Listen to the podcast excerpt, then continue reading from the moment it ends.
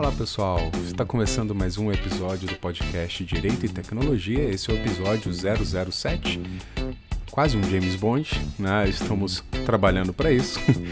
episódio que foi gravado no dia 29 de março, editado e postado por mim mesmo. Né? Este podcast é feito apenas e tão somente por duas mãos, né? a não ser naqueles episódios em que eu conto né, com algum convidado, como nós já tivemos um que, em que falávamos sobre polícia preditiva.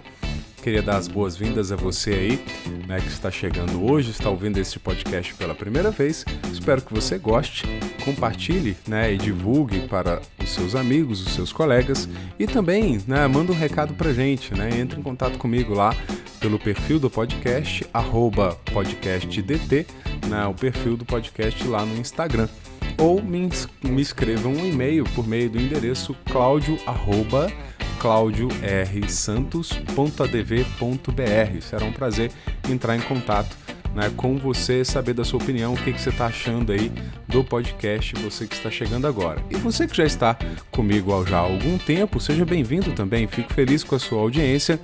Na, também entre em contato comigo pelas redes sociais ou pelo e-mail Queria mandar um abraço aqui para o Ramon Saldanha, que me mandou um e-mail.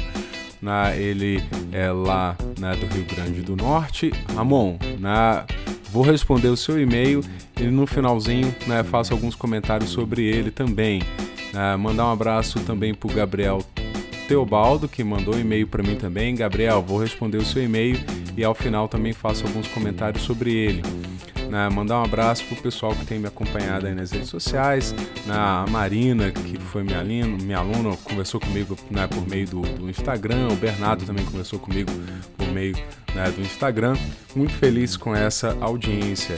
Audiência, pessoal, que eu passei a verificar de forma um pouco mais precisa, né, porque né, o Anchor, né, que é a plataforma que eu uso para poder distribuir o podcast. Foi adquirido pelo, pelo, pelo Spotify e algumas coisas já começaram a mudar. E aí eu acabei descobrindo né, que tem audiência fora do, do Brasil, né, Estados Unidos, França, né, Canadá, Suécia, México, que me deixou bastante feliz, mas com uma audiência é, também é, bastante interessante no Brasil. Né, praticamente em todos os estados brasileiros alguém já ouviu né, o podcast Direito e Tecnologia, o que me deixa bastante feliz. Né, muita audiência no estado né, de São Paulo, Minas Gerais, aí depois vem Paraná, Rio de Janeiro, Distrito Federal, Bahia, Ceará e assim vai. Né, por todos os estados eu tenho alguma audiência. Tenho ficado muito feliz com isso. Afinal de contas, o podcast ele foi criado exatamente com esse intuito, né, com, com, a, né, com a com o objetivo de compartilhar conhecimento, de apresentar reflexões sobre essas duas grandes áreas, que é direito e tecnologia, né? Duas grandes áreas né, que muitas vezes não são tão acessíveis para o grande público e aí eu né, tento aqui traduzir na, de uma forma é, clara e objetiva né, todas essas linguagens aí, seja de uma área ou seja de outra. Né? Fico muito feliz, né? tenho estado muito feliz com esse projeto. Esse projeto na, está sendo lançado aí os episódios na mais ou menos de 15 em 15 dias. Eu, né, eu vinha num ritmo de colocar exatamente de 15 em 15 dias, mas que essa semana acabou tendo um atraso. Era para eu ter postado o episódio na última quarta-feira, né, mas apenas hoje, dia 29 de março, que eu consegui gravar, é uma sexta-feira.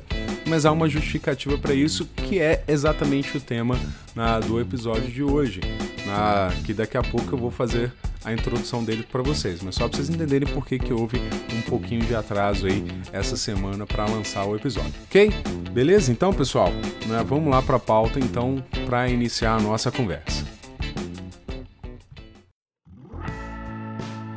Bom, pessoal, vamos lá então para nossa pauta. É, a minha vontade era de começar isso aqui com breaking news, né? Igual né, o Boechat, saudoso Boechat, usava sempre lá nos programas na manhã dele lá na Band News né, quando né, o Zé Simão estava lá, ia fazer um comentário sobre notícias engraçadas. Né? No nosso caso aqui, a notícia ela não é engraçada, é uma notícia séria, né, que é a notícia da aprovação essa semana pelo Parlamento Europeu da diretiva né, de direitos autorais, bastante polêmica, né, muito noticiada na Europa, né, no Brasil também. Né, foi objeto de debates na televisão, nos jornais, publicações de artigos, né? uma, uma medida que gera uma série de dúvidas com relação à sua aplicabilidade, de como isso vai, né, vai acontecer. Houve, na, quando ela ainda era um projeto, né, falando que essa diretiva ela acabaria com a internet,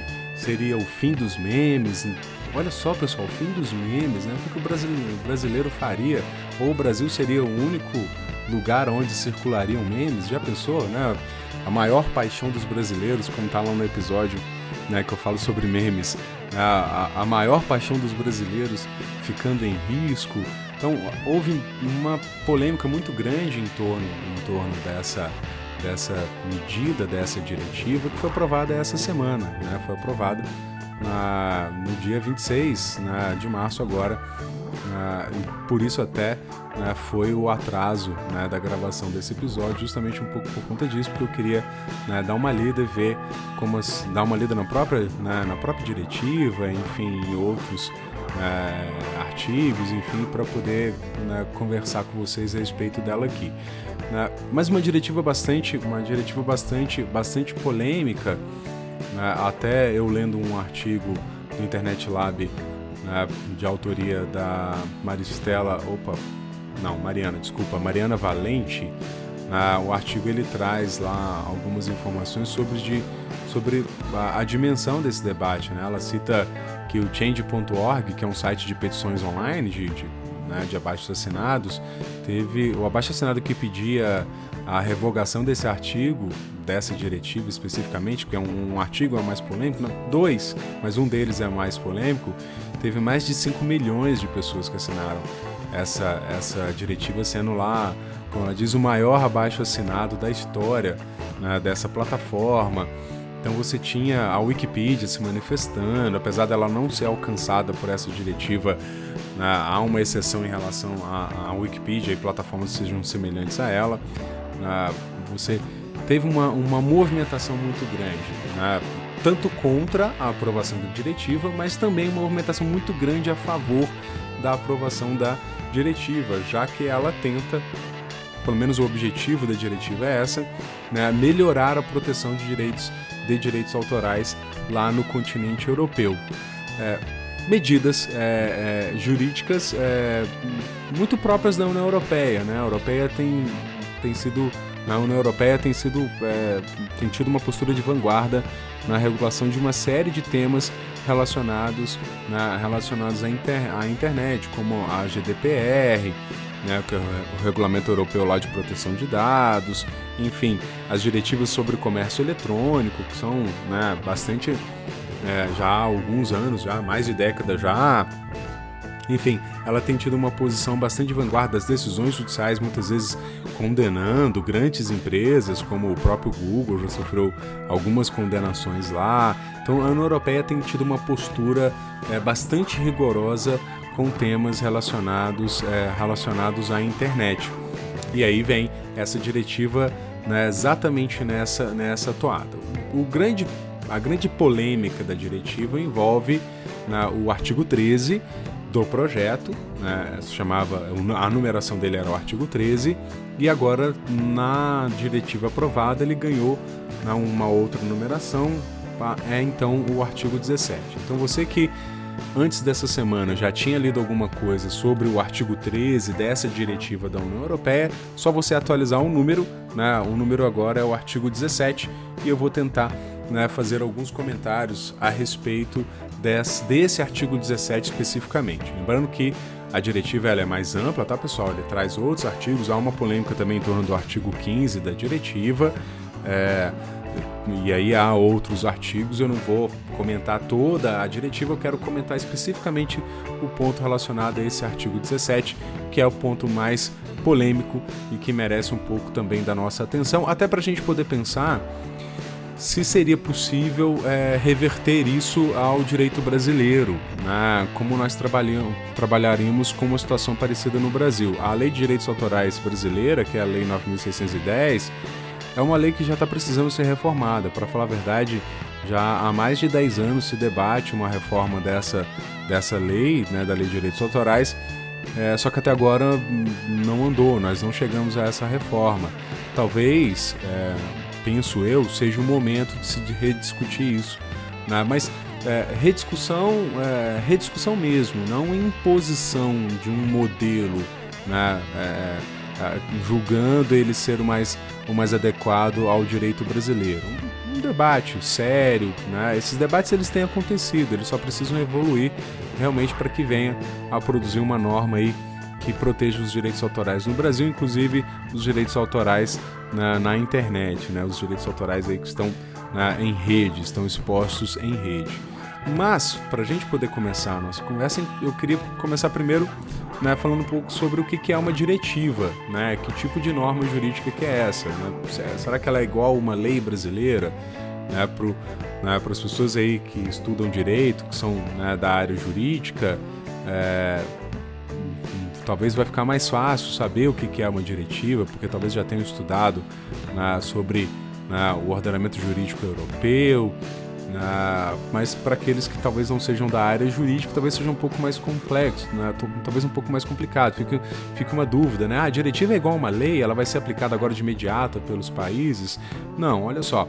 A diretiva ela é uma das formas é, ou normas, espécies de normas jurídicas que compõem o ordenamento jurídico é, da União Europeia, né, do bloco lá né, da União Europeia mas é uma, no, é uma espécie de norma que é bem diferente dos regulamentos, como é o caso né, da GDPR, lá do Regulamento Europeu de Proteção de Dados. O regulamento ele é muito semelhante à, à nossa lei, ele já acaba gerando obrigações e direitos hum, exatamente com aquele texto da forma como foi aprovado e ele é imposto a todos os Estados-membros né, da União Europeia. A diretiva ela mais se assemelha a uma espécie de direcionamento. Né? O parlamento ele estabelece né, uma norma e, e, aquela norma ela serve de um direcionamento para que os países, os Estados-membros da, da, União Europeia, possam produzir as suas próprias normas jurídicas. É, eu fui recorrer a uma definição que está no próprio site da União Europeia é, sobre o que, que vem a ser uma diretiva e a definição diz o seguinte, abre aspas, uma diretiva é um ato legislativo que fixa um objetivo geral que todos os países da União Europeia devem alcançar. Ah, então você tem o estabelecimento de um objetivo geral e que todos os países da União Europeia devem alcançar aquele objetivo. Agora, como os países vão alcançar aquele objetivo, isso compete a cada país membro, dentro da sua autonomia, né, transpor aquele objetivo por meio de uma norma jurídica, por meio de um regulamento interno, enfim, aí vai depender da sua estrutura normativa. É, parece então, né, dizendo assim, que o, que o, que o Estado membro ele tem uma certa, ele gosta de uma certa liberdade para fazer isso, essa internalização, né, que talvez não fosse o termo, é, o termo mais apropriado, mas só para ficar claro, né, como é que ele traz essa diretiva né, para dentro do seu ordenamento jurídico, como é que ele vai fazer isso? É, ele goza de uma certa liberdade, só que essa liberdade ela não é tão absoluta assim. Por quê? Porque se os objetivos na diretiva eles forem muito claros e muito específicos, a margem de adaptação ao direito interno ela acaba sendo muito restrita. Né? Faz quase com que essa diretiva se aproxime da ideia de um regulamento. Tá? Mas né, não é o caso da diretiva de direitos autorais que a gente vai comentar, que a gente vai comentar aqui hoje. Ela deixa alguma margem de adaptação ou de interpretação. Mas é isso exatamente isso que a diretiva faz. Ela estabelece lá um objetivo geral e compete a cada estado, a cada membro da União Europeia fazer essa internalização, com base em alguma liberdade, mas não uma liberdade absoluta. Num outro ponto, na, no, no, nos documentos que eu consultava da União Europeia, é, a respeito dessa internalização, ele vai dizer o seguinte: né, o princípio fundamental a respeitar é o da criação de uma situação jurídica que permita reconhecer de forma suficientemente clara e precisa os direitos e as obrigações emanados da diretiva, de modo a que os cidadãos da União os possam invocar perante os órgãos jurisdicionais nacionais ou oporem-se a eles. Então, no exercício de, inter, de internalização, de transformação dessa diretiva numa lei, por exemplo, dentro de um determinado Estado membro, é preciso que se reconheça de forma clara e precisa todos aqueles direitos e obrigações que estavam estabelecidos na diretiva. Então, eu posso escolher a forma, eu vou escolher o texto, mas eu não posso fugir dos objetivos, eu não posso obscurecê-los, eu não posso é, permitir que eles fiquem obscuros a ponto do cidadão da, daquele país, o cidadão da União Europeia, não conseguir identificar do que, que aquela norma realmente está falando. Tá? Então, esse é um princípio fundamental que, que os países devem seguir no momento em que eles vão transformar aquela diretiva na, numa norma é, interna do seu próprio, do seu próprio país. Essa internalização vai sofrer alguma espécie de fiscalização, tá? É exatamente para poder identificar se, se está fugindo do objetivo estabelecido pela diretiva ou não, ok? Beleza.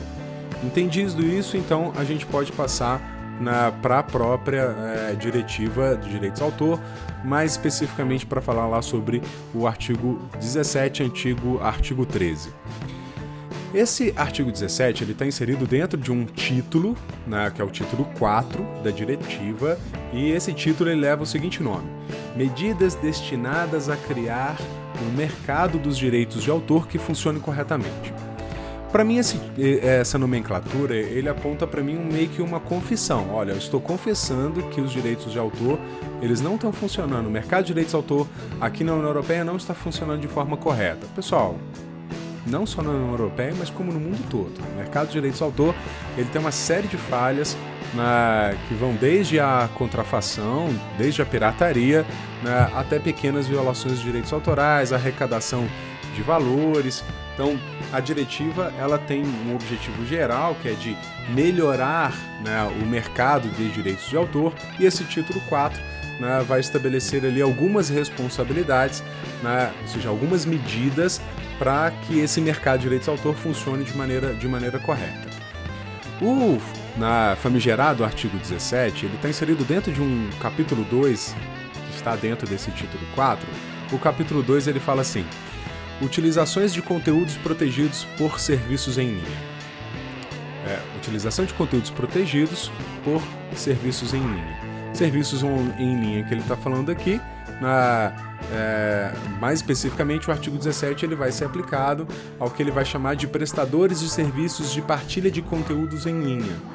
Prestador de serviços de partilha de conteúdos em linha, na partilha de conteúdos online, você tem, para exemplificar, né, você tem o YouTube, você tem o Instagram, você tem né, o, o, o, você tem o Facebook, você tem uma série de outros, né, de outros é, prestadores de serviço aí que trabalham exatamente com a partilha de conteúdos de conteúdos online.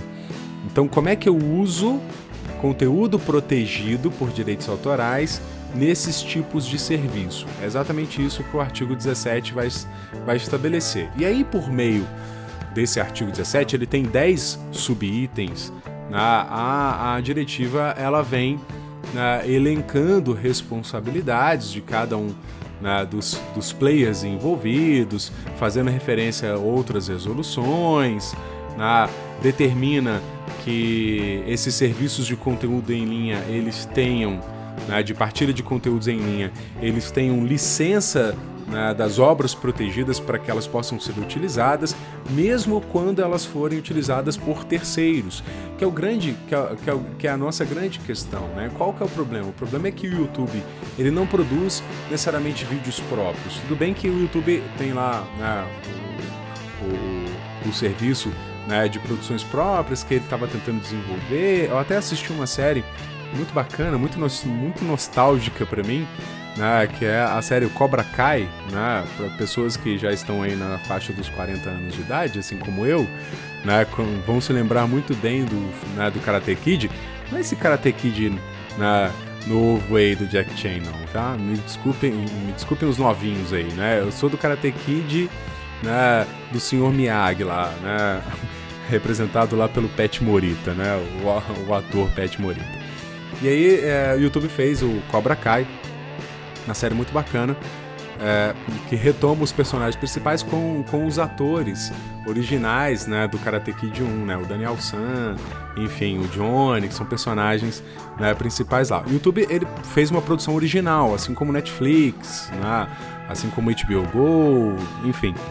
Não é a respeito disso. O grande problema do, do, do YouTube é que ele é, uma, ele é uma plataforma de compartilhamento de conteúdos onde o próprio usuário compartilha o seu conteúdo. Eu já gravei vídeo para o YouTube, né, por exemplo. Né, é, vídeo né, não tem nada a ver com direito de tecnologia, tá pessoal? Eram vídeos mais de instruções para os meus alunos, mas eu já gravei vídeo e já postei no YouTube, vídeo de aniversário da minha filha, já fiz algumas coisas assim. A, a, a, grande, a grande questão é exatamente porque esses usuários, como eu, como você, talvez aí que já tenha postado alguma coisa no YouTube, é quando pessoas como nós, esses usuários do YouTube, postam é, algum conteúdo que é protegido por direitos autorais e essas pessoas não têm licença desses direitos autorais. Esse é o grande problema. Quando essas pessoas não têm licença desses direitos autorais, você tem ali uma violação de direitos autorais.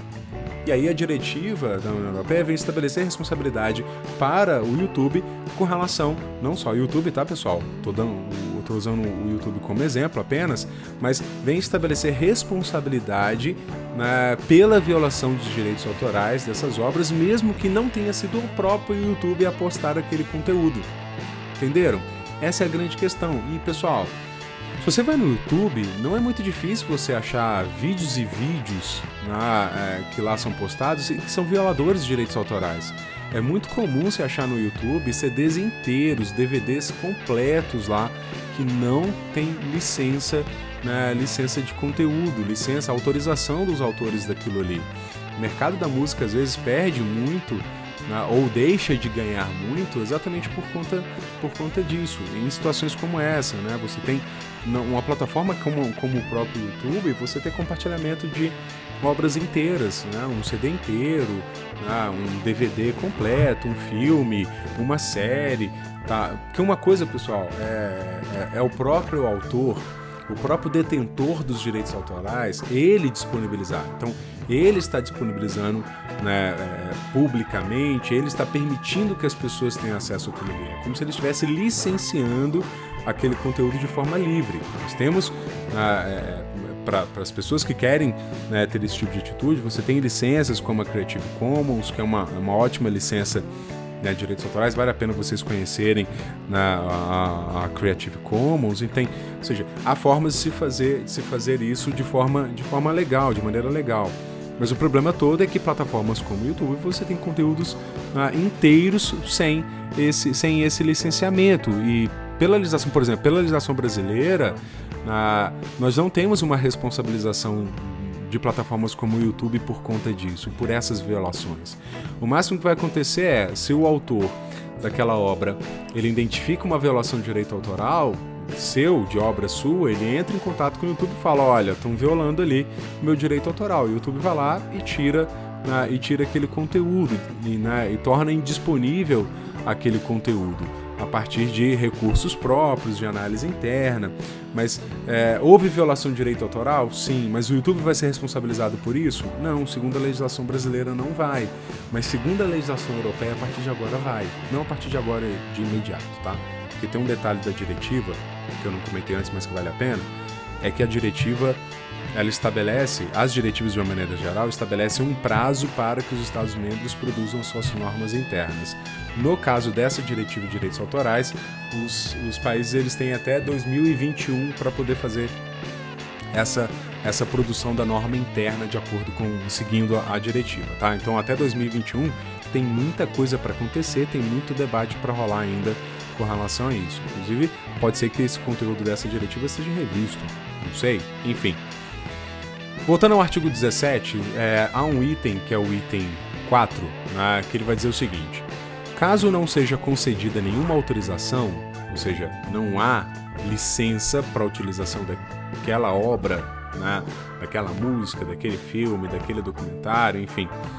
Caso não seja concedida nenhuma autorização, os prestadores de serviços de partilha de conteúdos em linha são responsáveis por atos não autorizados de comunicação ao público, incluindo a colocação à disposição do público de obras protegidas por direitos de autor e de outro material protegido.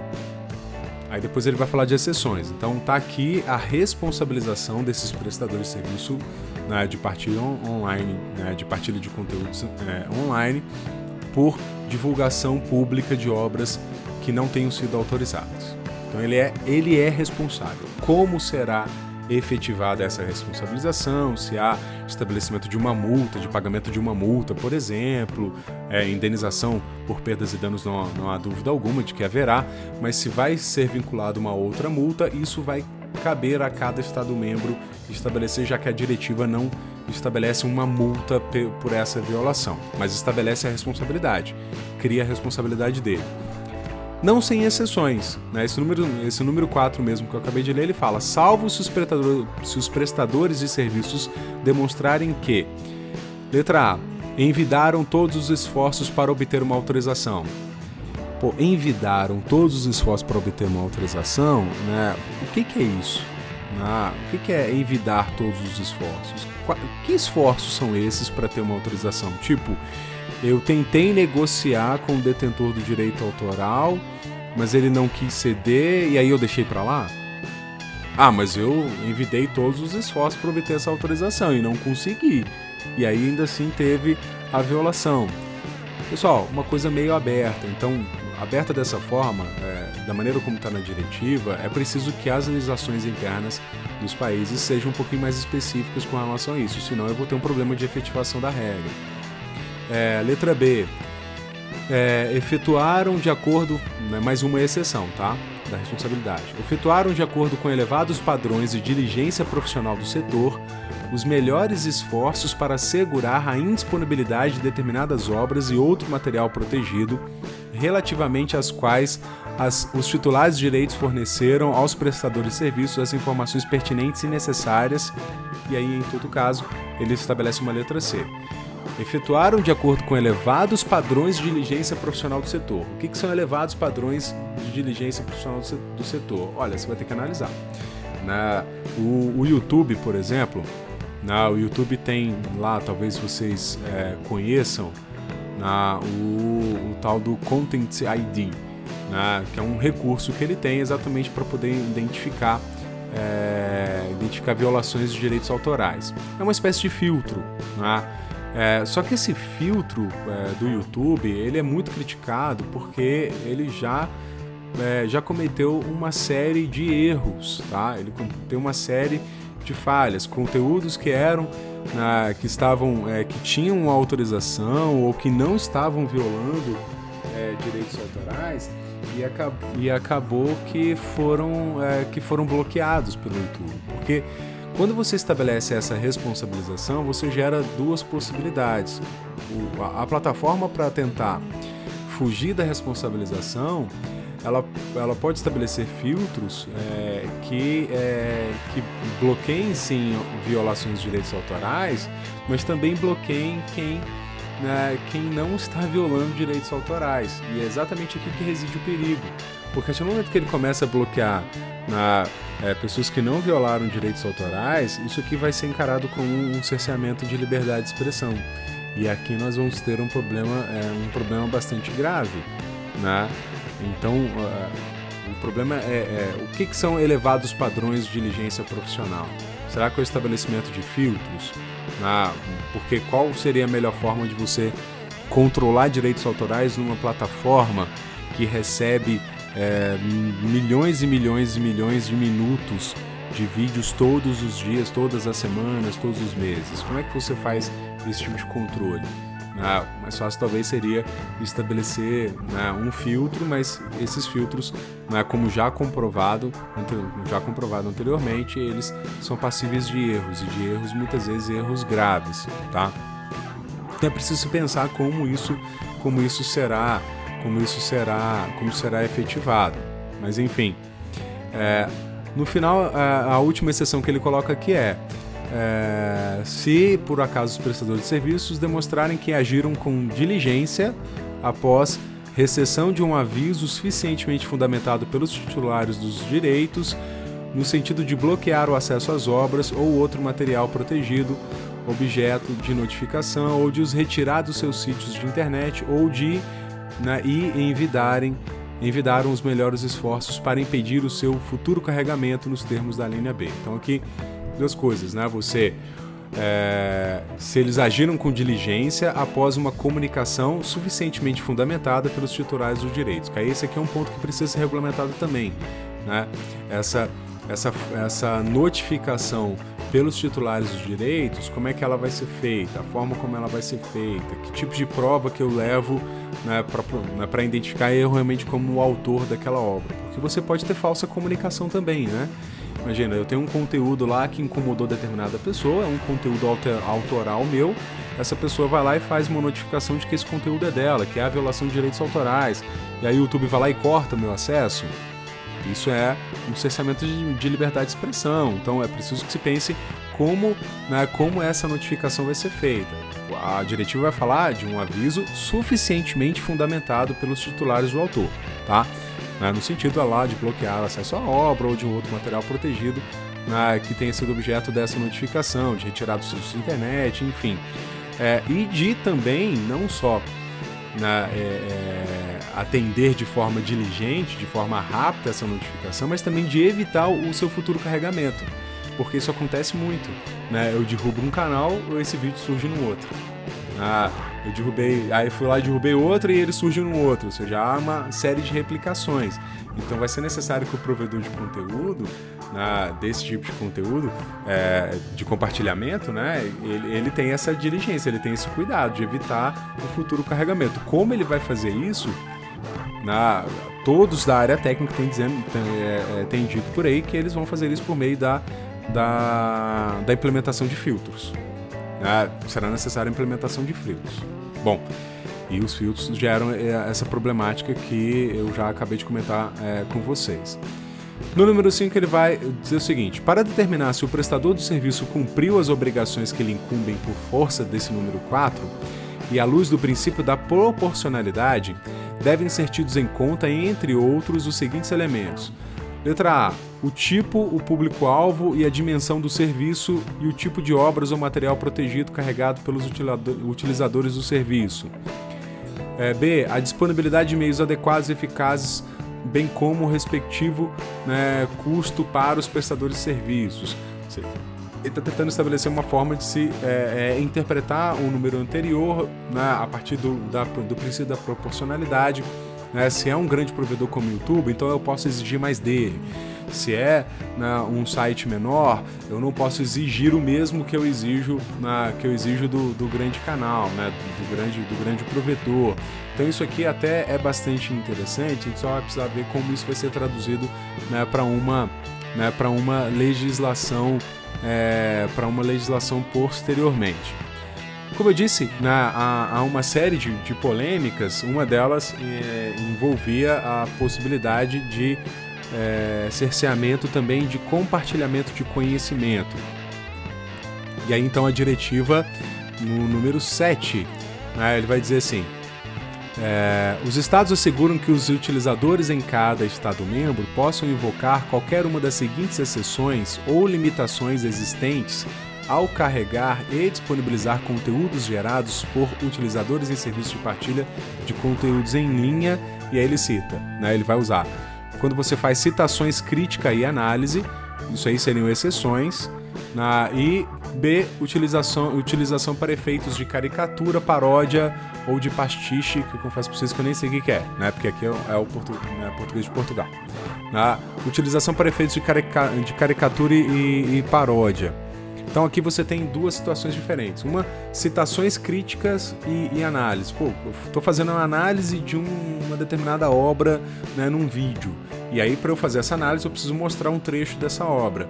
Pode ser que o, o, o YouTube ou o canal, enfim, o, o, provedor ali, ele entenda aquilo ali como uma violação de direito autoral. Mas só que não, isso é uma exceção, isso não vai ser uma violação de direito autoral. Então, é, ou seja, a, a, diretiva ela quer manter os direitos dos utilizadores, que eles chamam ali, dos usuários, de terem práticas condizentes com as permissões que a própria legislação de direitos autorais né, é, autoriza. Né? A legislação brasileira permite né, citações, né, permite, é, entende que não é violação de direitos autorais quando você faz uma, uma caricatura, quando você faz né, uma paródia.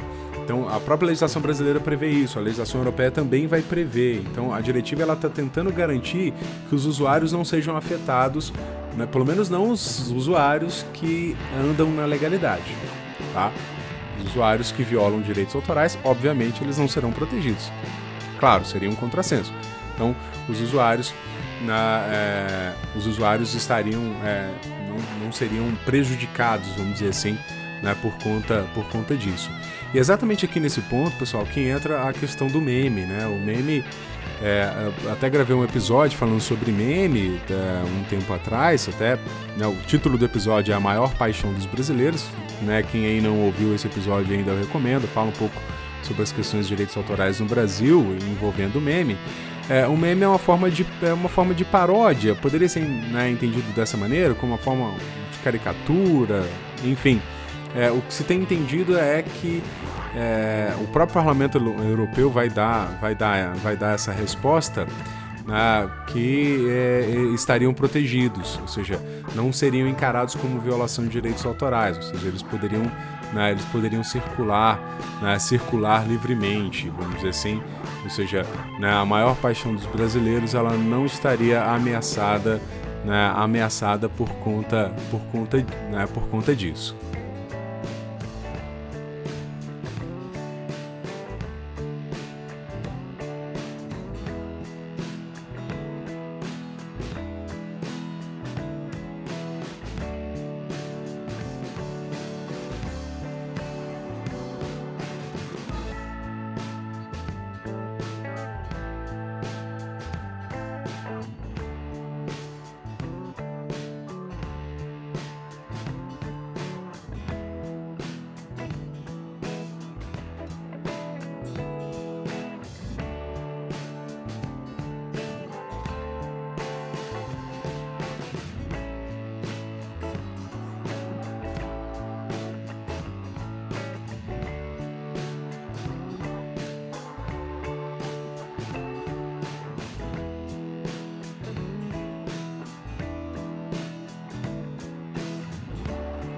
A diretiva, pessoal, ainda né, nesse mesmo artigo 17, né, no número 8, vai falar que a, a aplicação do presente artigo não implica em qualquer obrigação geral de monitorização.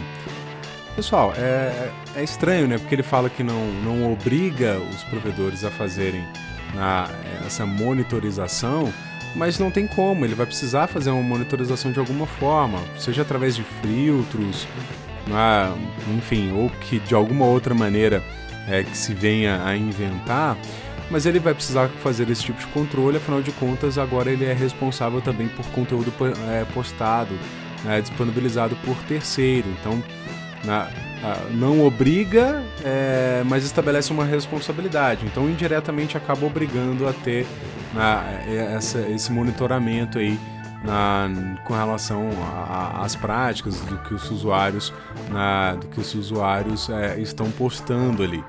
Né? Enfim, isso acaba sendo uma, uma coisa a, a ser, né, a ser discutida e ver como, mais uma vez, como isso será né, posto aí na, na, na, na legislação interna, na legislação interna de cada país. No número 9, já chegando ao finalzinho aqui, né, os Estados-membros devem prever que os prestadores de serviços de partilha de conteúdos em linha criem um mecanismo de reclamação e de recurso eficaz e rápido, disponível para os utilizadores dos respectivos serviços em caso de litígio sobre o bloqueio, sobre o bloqueio do acesso a obras ou outro material protegido ou a sua eliminação que tenha sido por elas carregado, ou seja, né, a, os canais, né, as empresas aí, os prestadores desse tipo de serviço vão ter que ter um canal, ele fala ali, né, um recurso, um mecanismo de reclamação e de recurso eficaz e rápido. Ou seja, eu preciso que alguém responda e que me responda rápido na, quando, por exemplo, eu tiver um conteúdo, né, um conteúdo que eu postei é, que tenha sido bloqueado. O que, que eles estão tentando fazer aqui a diretiva? Né? Olha, já pensando na possibilidade de né, de cerceamento de liberdade de expressão, eu preciso que. Aí eu jogo a responsabilidade mais uma vez para né, a plataforma. Ó, né, você vai ter que ter um recurso aí rápido e eficaz, porque se o que você filtrou. Ele não fala de filtro, mas ele já está prevendo que isso vai acontecer. Né? Se aquilo que você bloqueou né, alegando violação de direitos autorais não for, você precisa liberar de novo aquela pessoa para que aquele conteúdo seja disponibilizado.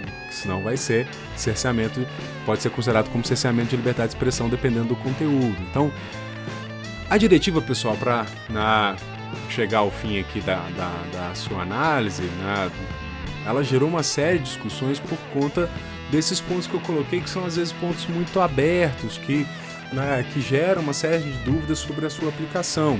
É, como foi uma diretiva que foi muito criticada, é, o Parlamento Europeu ele criou uma sessão de perguntas e respostas só sobre essa diretiva. Eu né, recomendaria que vocês né, que vocês acessassem. Eles vão responder perguntas primeiro, é, o que, que é a diretiva sobre direitos do autor, né, de que modo irá a diretiva afetar o utilizador comum.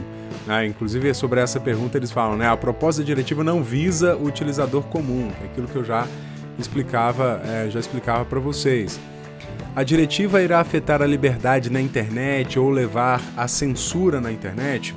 muito tem se falado sobre isso, né? A, a, a, o Parlamento Europeu ele vai defender, dizendo que isso não vai, que isso não vai acontecer. Ela não será uma fonte na, de censura.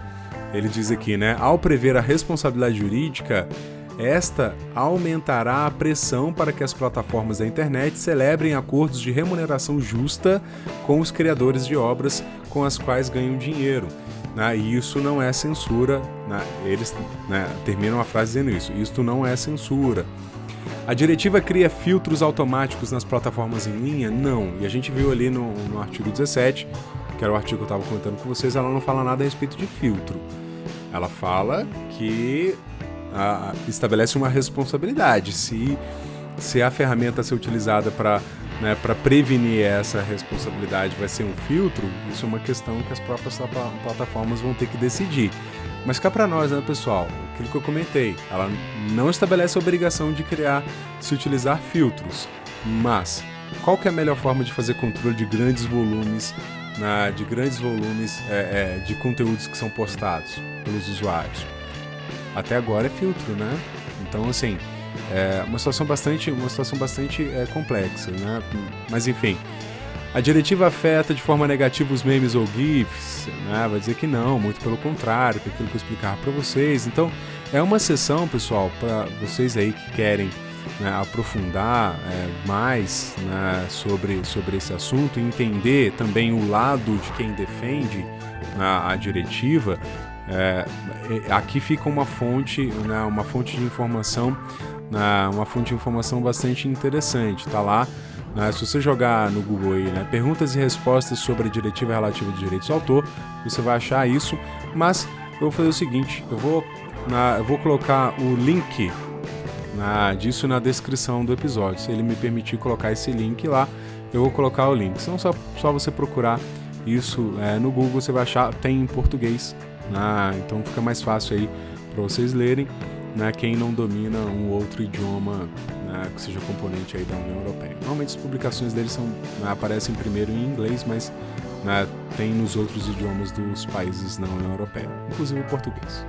Português de Portugal, mas o português. Tá? Muito bem, pessoal. É, com isso, então, nós vamos chegando ao fim deste episódio. Espero que vocês tenham, tenham gostado.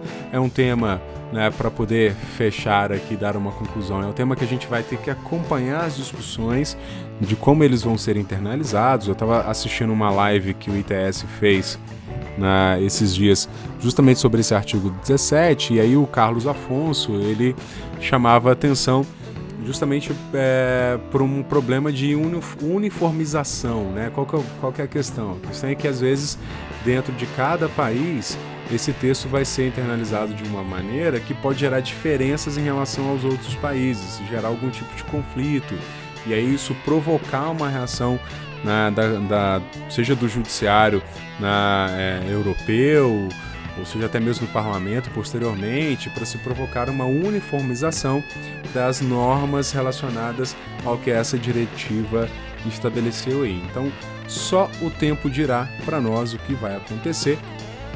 Vamos acompanhar os debates aí né, e como os países estão internalizando. Pode ser que em breve já tenhamos algumas novidades em relação a isso, né, mas lembrem que o prazo né, é até 2021 para eles fazer.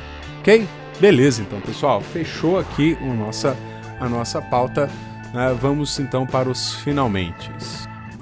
Muito bem, pessoal, nesse finalzinho de episódio aqui, né, vou comentar um pouco, vou, né, vou ler aqui o e-mail do Ramon Saldanha. O Ramon mandou um e-mail né, falando que gosta muito do podcast Direito e Tecnologia. Valeu, né, Ramon. Né, fala que ele é suspeito para falar isso, porque afinal de contas ele é discente lá do curso de Direito da Estácio do Rio Grande do Norte e é pesquisador também do Núcleo de Direito Digital da Universidade Federal do Rio Grande do Norte.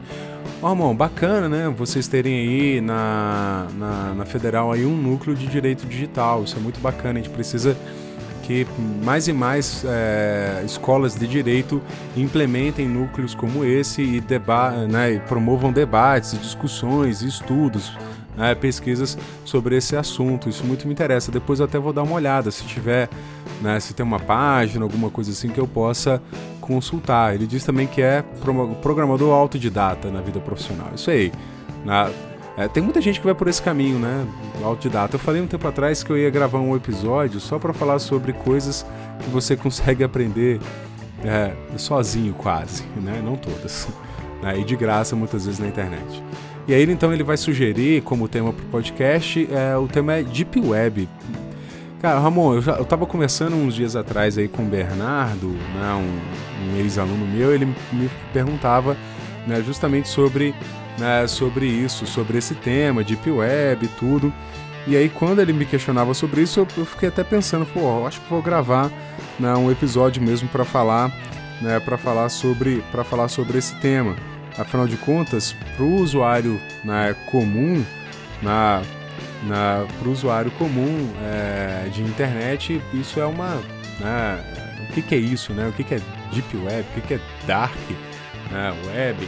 Né? Isso foi muito falado aí, como você mencionou no seu e-mail aqui, isso foi muito falado né, após aí os atentados lá em Suzano e também na Nova Zelândia. Isso é um tema bacana, eu já fiz até contato com um colega da área de TI, quero ver se eu consigo marcar com ele para a gente gravar, porque aí acho que vale a pena ter né, alguém, né, alguém da área de TI para poder falar para nós sobre, né, sobre esse assunto. Valeu aí pela recomendação. É, sobre o livro da Patrícia Peck, né? Um bom livro, tá? É um bom livro. Mas acho que numa outra ocasião eu, eu comentava um pouco sobre isso, né? O livro da Patrícia Peck é um ótimo livro, mas é tipo um manual, é, porque ele, ele aborda vários temas, na, vários temas dentro de uma única obra. Então, por mais que seja uma obra é, relativamente grossa, com muitas páginas e tudo, ela acaba dando um panorama geral desses temas todos. É, eu costumo recomendar é, livros é, por especialização, tipo, ah, eu quero livro sobre proteção de dados pessoais, porque a gente já está começando a ter no Brasil produções bastante relevantes sobre assuntos específicos, né? O, o Eduardo Magrani do ITS tem um livro que inclusive ele disponibilizou de forma pública, né? Você entrar lá no site do ITS na, e na parte de publicações, você vai encontrar alguns livros completos ali de forma gratuita, né? Tem um, o Eduardo Magrani tem um que chama é, Democracia Conectada, né, que vale muito a pena, né? Um que ele vai falar sobre internet das coisas. Então, né, o ideal, assim, o livro da, Pat da Patrícia Peck seria um livro, pra, um livro de entrada, né? E aí depois, de acordo com a sua necessidade, você vai se especificando dentro de né, dentro de, de, determinadas, determinadas obras, dentro daquilo que a gente já tem na, já tem de produção no Brasil.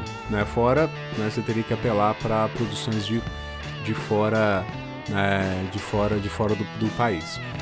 É, Gabriel Teobaldo também mandou um e-mail aqui, né, falando que estava gostando muito do podcast. Né, valeu, né, valeu Gabriel. Né, principalmente no que diz respeito ao tema da LGPD.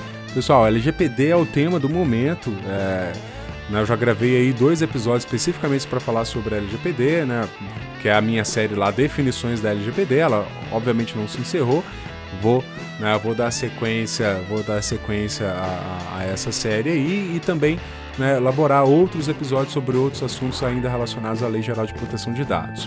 E aí ele pergunta sobre quais são os conhecimentos técnicos e informáticos que são mais importantes né, que o encarregado de, pro de proteção deve ter. Pessoal, encarregado de proteção de dados é um dos agentes de proteção de dados que a LGPD criou, eu falo disso no, no episódio anterior, né, que é o segundo da série Definições da LGPD. Ô Gabriel, uh, esses conhecimentos técnicos ou informáticos que sejam, uh, eles não estão estabelecidos em lei. A gente vai, a gente vai depender do que, que a Autoridade Nacional de Proteção de Dados vai fazer. Se ela vai, né, se ela vai é, regulamentar essa figura do encarregado de proteção de dados, estabelecendo para ele não só competências, mas também habilidades que ele precisa, que ele precisa ter. No momento, eu entendo o seguinte: é necessário que ele tenha. Uh, e aí vai depender muito da empresa onde ele vai trabalhar, né? É, porque às vezes ele, ele vai precisar conhecer como a empresa funciona, e para entender como a empresa funciona, como ela trata dados, vezes ele vai precisar ter um determinado nível de conhecimento né, de como você coloca mesmo ali, né, de Python, de programação de web, né, são todos conhecimentos que são muito, que são muito bem-vindos. É, conhecimentos jurídicos também vão ser interessantes, não só conhecimento na área, na área de TI, mas conhecimentos jurídicos, especialmente com relação às normas de proteção de dados no Brasil, que não é só a LGPD, tá? É bom, é bom deixar isso bem claro na LGPD é a Lei Geral de Proteção de Dados, mas o Código de Defesa do Consumidor ele, ele fala, ele acaba falando um pouco sobre proteção de dados, o Marco Civil da Internet e em alguns setores específicos você pode ter normas pontuais que também falam sobre proteção de dados. Então, essa pessoa, dependendo do ramo de atuação na, da empresa a qual ele vai prestar o serviço ou ele vai ser contratado, ele vai precisar conhecer essa normativa jurídica também, tá? Então, a gente vai ter que acompanhar, outra coisa para a gente poder acompanhar de como né, isso vai acontecer. Eu estou ansioso aí pela, né, pelo início das atividades da Autoridade Nacional de Proteção de Dados, mas eu acho, né, tenho impressão de que não é nesse primeiro semestre ainda, que está no segundo semestre. Na, talvez a gente tenha alguma movimentação a esse respeito e aí vamos aguardar cenas né, dos próximos capítulos. Beleza? Pessoal, é isso então. Vou encerrando esse episódio na, por aqui. Na, espero que vocês, mais uma vez, espero que vocês tenham gostado. Na, nos vemos no próximo, na, no próximo episódio. Um grande abraço e até lá.